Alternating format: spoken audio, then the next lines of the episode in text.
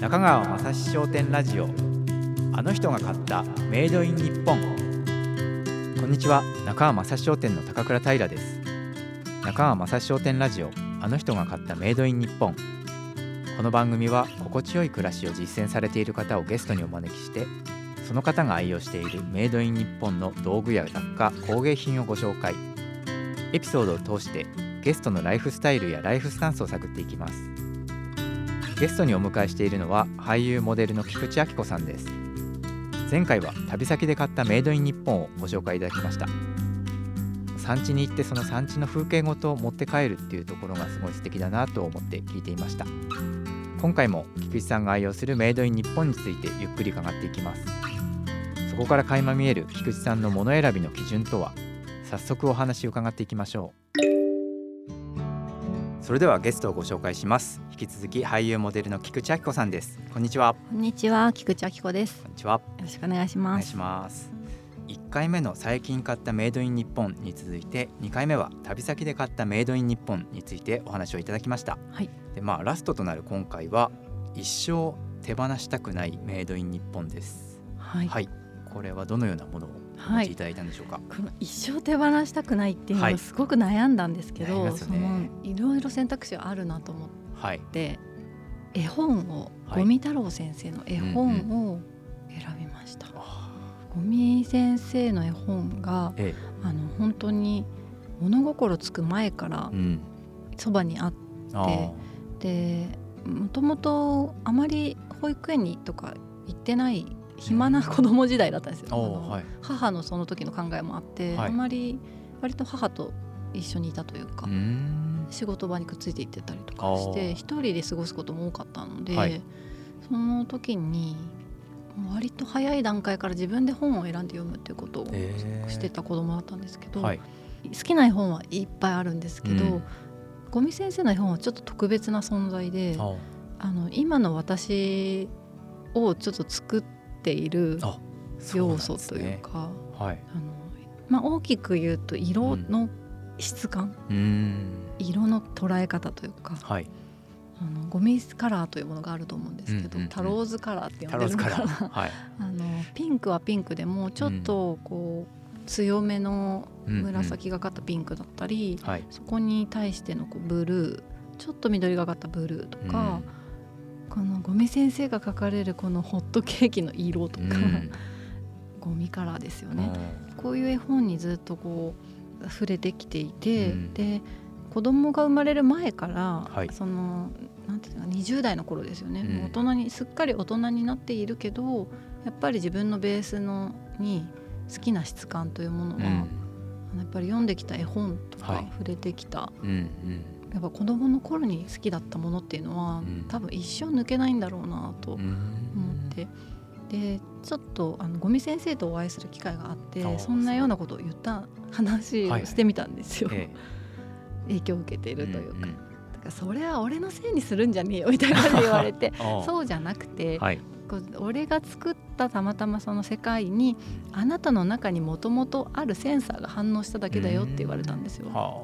はその言葉がすごく嬉しかったというかしっくりきたんですけど、うんうんはい。何かにこうなんて言って本だったりとか、うん。アート的なものとかに触れて自分を形成してる一つだって思思いがちだけど、うんうん。なんか人っていうのはこれ五味先生がおっしゃってたんですけどはい。もともともう持って生まれたセンサーセンサーというか、IC チップのようなものというか、ええ。そういうものがもう全部で完成されてうん世の中に生まれてくるんだから、うん。もう生まれた瞬間に君の中のその好きなもの何に反応して何に感動するかとかっていうのはもうちゃんとあなたの中にあるんだよ、うんうん。でたまたま俺が作ったものに反応しただけだよって言われて、なんかすごくはあ。なんか自分を認めてあげられるような気がしたっていう気持ちで。うん。で五味先生が描く絵本って、はいあまりこうはっきりとうん。こうストーリーがないというか、うですね。これはこうでこういうことで、あうんこういう気持ちが大事だなみたいなそういうものがないうんというか、もっとシンプルにこの響きが気持ちいいとかうん面白いよねみたいな、でも読んだ後に何だろう残るんですよ、うん。音の五五感が、はい。リズムがあの頭から離れないというかうん声に出して読んだ時に気持ちいいとか、あその言葉のリズムとか言葉選びとかここに「言葉遊び」っていう本があるんですけど、これ子供の時から本当に好きで本当に言葉を遊んでるっていう感じなんですけど、いろいろな切り口があって、はい。鏡言葉お。この反対か上から読んでも下から読んでもはいってやつですよね。はい。寝つきいい狐。車は丸くとかあれですよね。かこの回文というか。そう回文はい。章みたいな、鶏と小鳥とワニとかこういうあのあこう妹かわいい姉もねっていうこれおお花の名前のページなんですけどはい。ちょっとお尻をヒヤシンスうん。うん。ずクスッと嘘。笑っちゃう感じですね。なんか妹かわいい姉もねっていうのをうん。私が自分でしょ、はい。5歳とか6歳ぐらいの時にうんうん。これを一人で読んでいて私は妹なんですけあど、ー。姉の切なさをこれで知ったんですよ私は。そそう妹かわい。い姉も可はい。愛いんだよね、うんうん。姉もねっていう花があるってこともこの時知ったんですけどこれ本当にちょっと思いつき、うん。五味先生は大体俺は思いつきで生きてるからって言ってたんですけど、なんかその思いつきで書いた絵本、うん。そのアイディアうん。を絵にした時に、うん。こんなに一生残る言葉になって、ずっと胸にこあうふとした時に頭の中に流れてくるというか、そういうのはやっぱ私のセンサーがすごく反応したんだろうなと思って、うん言葉でうんはい。尾身先生が絵本が自分が絵本という表現が好きな理由はお文章だと何かそこで結論付けなきゃいけないプレッシャーみたいなものがあるはいはい。っておっしゃってて、はい。でも絵本はもともとそういう使命を背負ってないからいいよなっていうあなるおっしゃほどってたんですけどうん。なんかその気楽さがある、あ確かに。うん。だから私も本当はうん。あのそういうふうに生きたいんだけど、うんうん根が多分私は真面目であはい。なんか理由とかをちゃんとこう言葉で解決しようとしちゃうこ、まあ、多くの人がそうかもなっていう気がするんですけど、そうかも。はい。そういうところをうん。解放してくれる存在というあかーなるほど。そんな理由こねなくてもいいよ、うんもっとスパッと感覚ではいいいんだよっていうのをうん。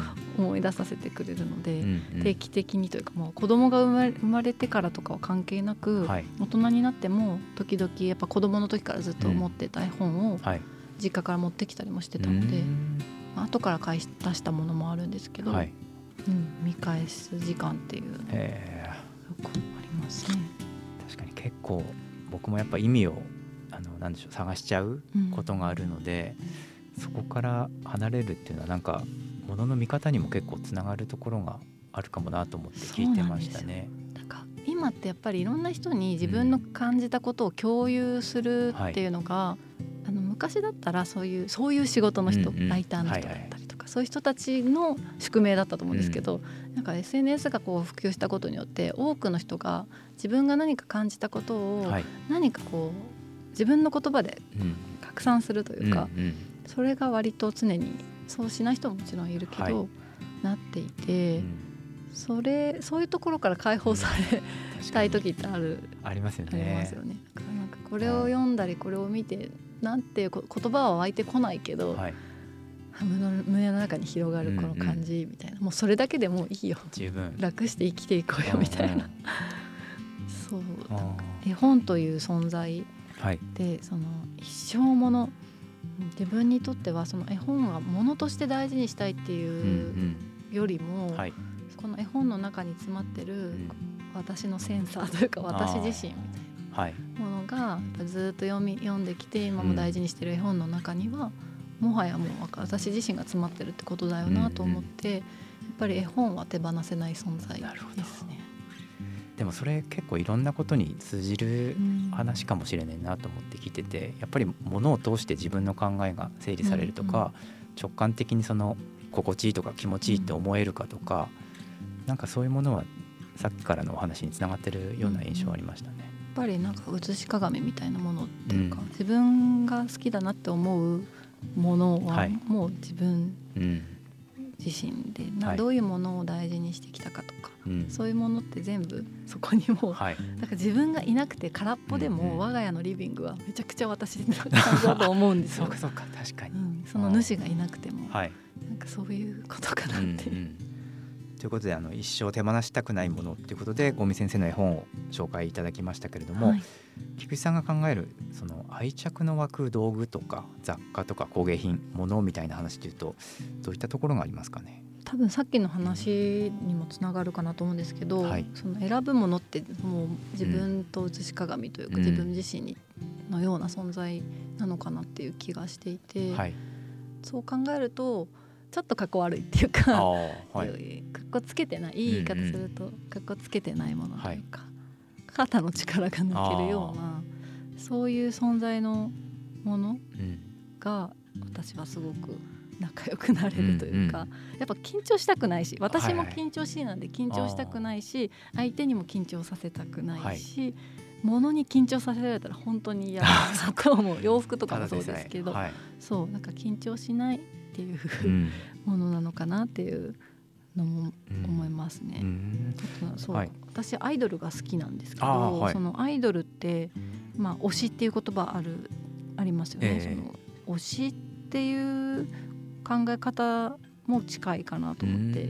このなんだろうものとして単体として好きっていうのももちろんあるし、はい、そこが入り口になっててもいいんですけど、はい、そのなんか育ってきた文化とか、はいはい、どういうものを見てこの子が今こうなってるのかとか、うんうん、でもっと引いた目でいくと、うん、そのグループ全体だったりプロジェクト全体だったり、うん結局最終的には箱推しになるんですよ、アイドルを追いかけていると。そこのレーベル全体が好きになっていくものなんですけど私は、そういうレと似ていて、このものを生み出している作り手さんだったりとか、その工場さんとか、どういう生産産地とか、そこ全体が丸ごと推したくなる、あとはそのアイドルと一緒で、その推したからには、推し続ける責任みたいなのも感じていて。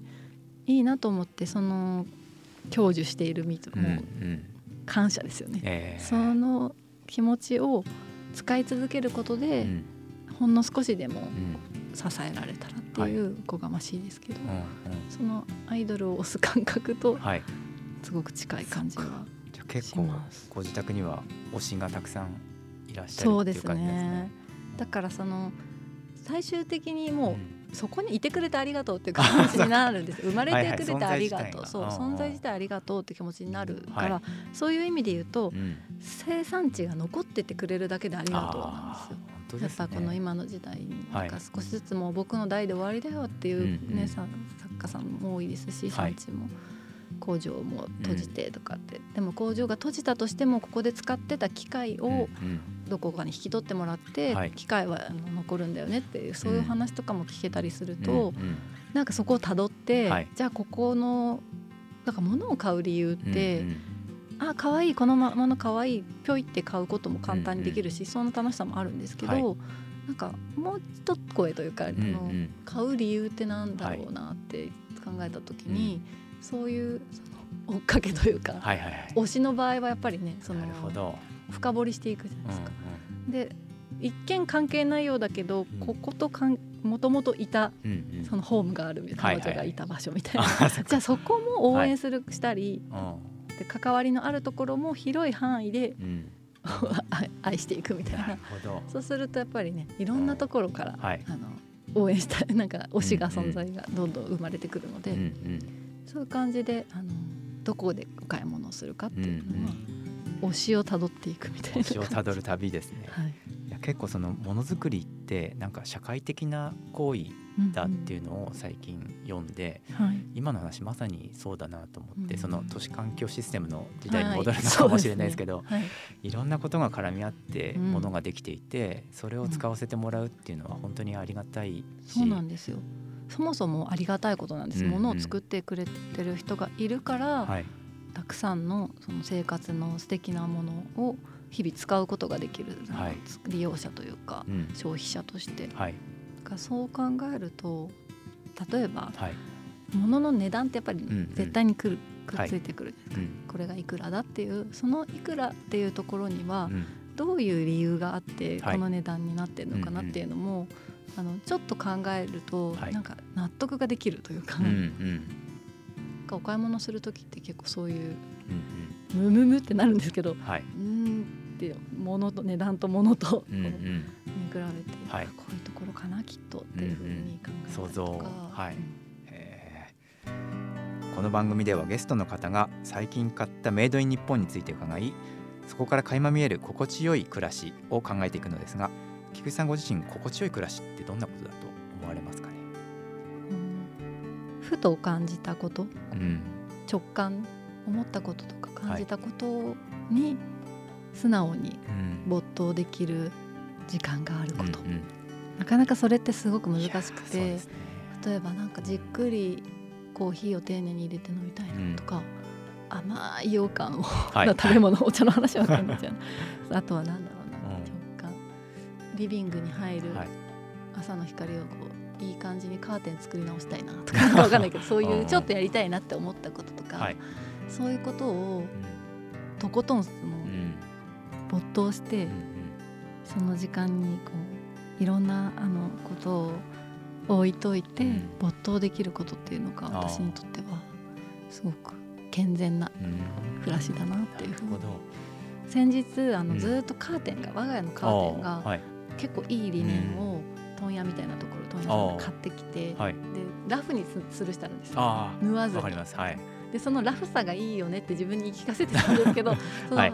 単の幅がそんなに幅広くないんで、あー4枚ぶら下がってたんですでそれがラフでいいよねってちょっと言い訳できなくなってきたぐらい、んちょっとなんかこうたるんってしてきて、あでそれをずーっとどうにかしたいなとかって思ってたけど、それをやる心の余裕がなくって、ーそれをなんかちょっとふとした時に、えいやと思って縫ってみたんですよ。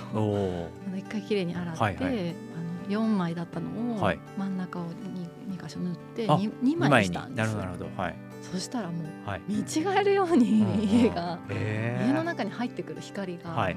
変わったんですよ。すごい。もうなんか今まで何年も住んでる家なのに、て素敵なリビングなんだってうんうんうん。惚れ惚れとして、あ 素晴らしいですね。本当にそういう思いつきで、思いついてやりたいなと思ったことを、うん。すぐそのあのなんかやれるっていううんうん。余白ですかね。そうですね。うん。あるといいですね。でもそれで作ったものがまた心地よい暮らしを持ってくるっていうのもいいですね、うん。そういう意味では、そうなんですよ。うん。最高です。新しくつないだカーテン。最高はい。です。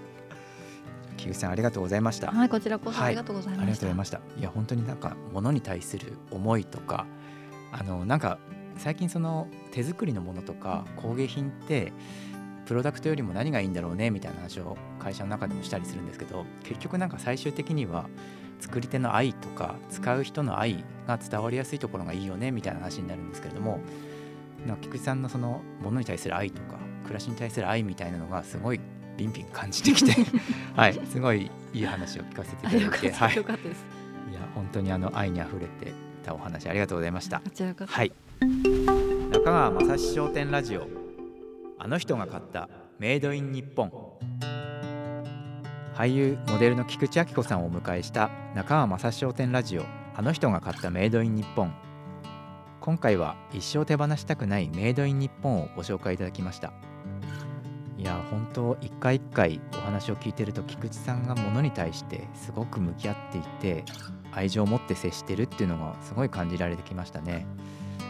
僕も改めて物を大切にしたいなと感じました。今日お迎えした菊池亜希子さんの最新情報はインスタグラムをチェックしてみてください。さて次回も素敵なゲストの方をお迎えします。長野県にあるパンと日用品のお店わざわざ代表の平田遥さんです。もともと都内で DJ を志しその後長野に移住。趣味で始めたパン作りが発展して現在は年商3億円以上の企業にまで発展しています。面白そうなお話が聞けそうですね。あの人が買ったメイドイン日本。お相手は中川雅史商店の高倉平でした。さようなら。